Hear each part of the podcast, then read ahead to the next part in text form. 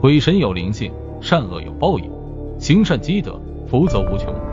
鬼神无所不在，人间有所不知，开启心眼，方能见真相。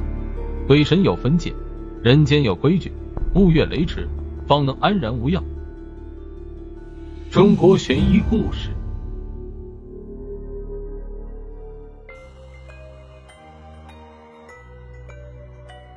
清朝年间，余姚财主宋子琪的家中突然闹起了鬼患。半年前，他的幼子年方十八的宋家驹无疾而终，宋子琪悲痛欲绝，大病了一场，终日恍恍惚惚的。此后，他发觉府内频频出现异状，有时家里的物件会莫名失踪。过了几日，又回归原处。庭院里总是传来诡异的哭声。最令他心惊胆战的是，接连几个月，他都无法睡个安稳觉，经常遭遇鬼压床。宋子琪认定是恶鬼作祟，便请来法师捉妖。可是和尚道士来了好几波，收效甚微。为此，宋子琪苦恼不已。这一天傍晚，宋子琪的义子宋佳琪领着一个法师和他的两个弟子走进房中。宋子琪早年辛苦操劳，一直没有子嗣，于是就领养了这么一个干儿子。直到老年，突然喜从天降，夫人为他生了一个小儿子，便是宋家俊。这兄弟二人虽无血缘之亲，却情谊深厚。宋佳琪告诉父亲，这位姓张的法师是他从外地请来的，是一位世外高人，法力精深。宋子琪细细打量了起来，那法师长满络腮胡子，面色发红。果然气度不凡，他忙命人勘察赐座。一番寒暄后，张法师悠悠说道：“刚才我用法眼审视了一番，贵府确实有一股阴气。”宋子琪顿时来了精神：“大师可有降妖之法？”张法师掐指一算，转而说道：“这并非害人的妖怪，而是令郎的魂魄，郁结不散啊。”他对宋子琪说：“自己精通连接阴阳之术。”刚才同宋家驹的魂魄交流，得知他前世蒙受宋子琪的恩德，今生前来报答。如今缘分已尽，只得离去。但他对父亲心存眷恋，故而魂魄一直驻留在家中。宋子琪如何能信？把头乱摇。张法师见状，说道：“也罢，我就赐你一粒引魂丹，让你看看前世的因果吧。”宋子琪听从张法师的安排，将师徒三人领进一间昏暗的内室。并让宋佳琪守在门外，不许旁人打扰。张法师在施法前摆好桌案，然后从丹瓶中倒出一粒金色丹药。宋子琪服下后，顿觉昏昏沉沉，恍若进入了梦乡。朦胧中，仿佛听到有人召唤：“来，来！”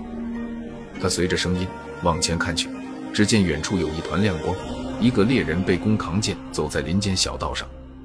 走着走着，突然听到一声马嘶。只见一只斑斓猛虎从林间跳出，猛然扑向路边的一匹小白马，虎爪狠狠地抓向马背，顿时血红一片。说时迟，那时快，那个猎人不假思索地射出一箭，正中猛虎额头。就见他跌跌撞撞走出几步，便绝气身亡了。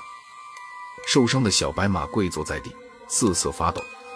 猎人为他敷上了伤药，那马儿好似极通人性。围在他身旁辗转多时，才缓缓离去。宋子琪正在凝望，忽听耳边响起：“醒来，醒来！”全身一颤，竟从梦境中醒了过来。眼前的景象瞬间幻灭。他一把拉住张法师，把梦里的情境讲述了一遍。张法师听罢，笑着说道：“这就错不了了。那个猎人正是你的前世，而那匹白马正是令郎。他感谢你的救命之恩。”今世托生为你的儿子，令郎属马，你便给他取名为家驹。他背后有一块胎记，就是当年被猛虎抓伤的痕迹啊！宋子琪这才恍然大悟，忙问该怎么办。张法师微笑着说道：“令郎也是对你极度思念，不忍离去，错过了投生的时机。我要留在此处，将他安然引渡，了却你们父子二人今生的缘分。”宋子琪自然是满心欢喜。忙找来义子述说了一番，宋佳琪得知详情后大喜过望，当即为张法师安排好客房。此后几日，张法师除了焚香做法外，每天都给宋子琪服下几粒秘制丹药，说是抵御阴气的仙丹。说也奇怪，一月多下来，宋子期果然觉得身轻体健，精神好了不少，睡觉也踏实了。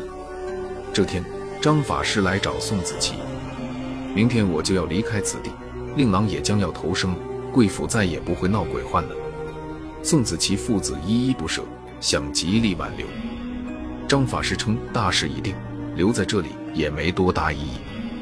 他又交给宋子琪一粒引魂丹，说今夜晚间服下，可以同宋家驹再见一面。当晚，宋子琪同张法师依旧进入内室之中，服完引魂丹后，宋子琪只觉得眼皮发肿，他隐约看到前方星光点点，一个翩翩少年正迈步向前。那服饰身姿像极了自己的儿子宋家驹。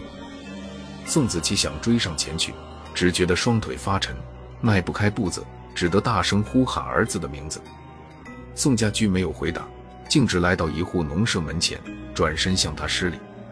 宋子琪听到耳边传来虚无缥缈的声音：“父亲，今日便是我们父子诀别之期，此生的缘分已尽，请你多加保重，我就要投生这户人家了。”说完话。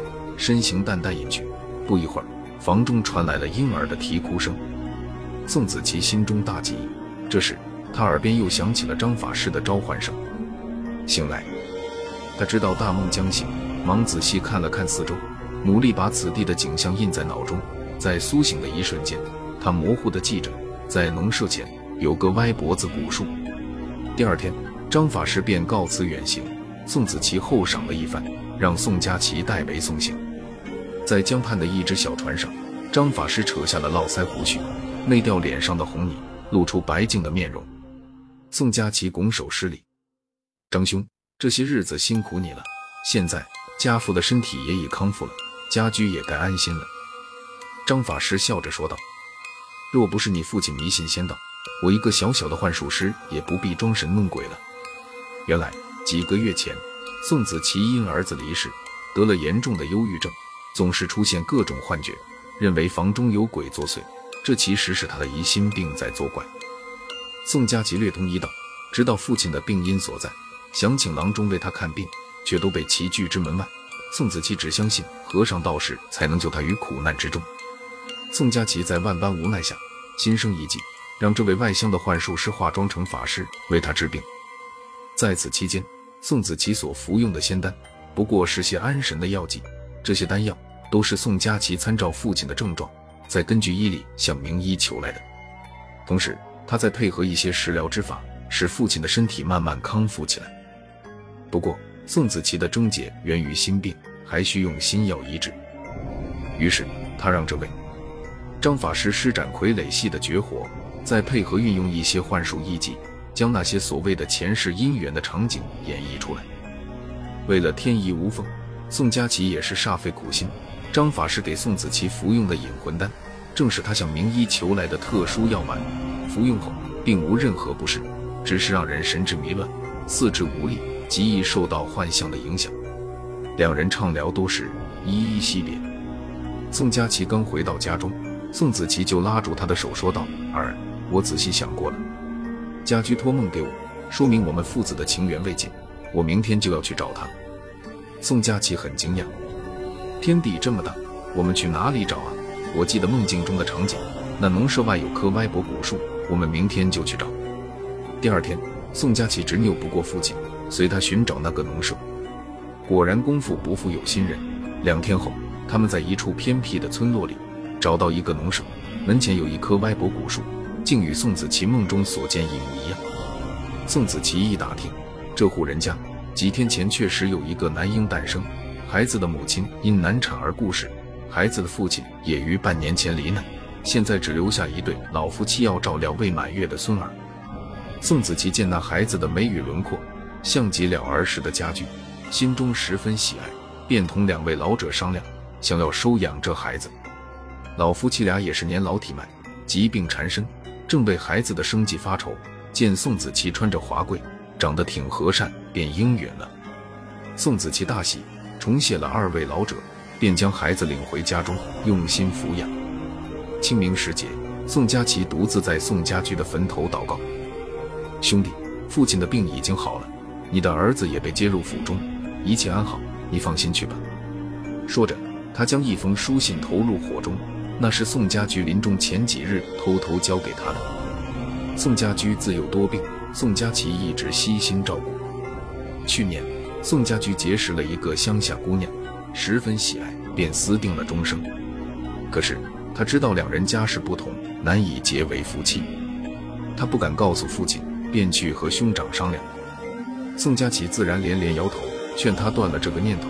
得不到兄长的支持，宋家驹竟忧心成疾。猝死在家中。在这封信中，宋家驹告诉兄长，与其相恋的姑娘已怀有了自己的骨肉，他希望有朝一日能将母子二人接入家中。没想到竟成了绝笔。为此，宋佳琪悔恨不已。他追寻信中的线索，找到了那位姑娘，准备等待时机告诉父亲。可是那姑娘命薄，生完孩子后便撒手而去了。宋佳琪只得将此地的场景暗暗记下。然后，请张法师再度施展幻术，把父亲引到此处，了却宋家驹的心愿。宋佳琪祭拜多时，转身离去。而此刻，他身后的坟头上绽开出一朵圣洁的谢恩花。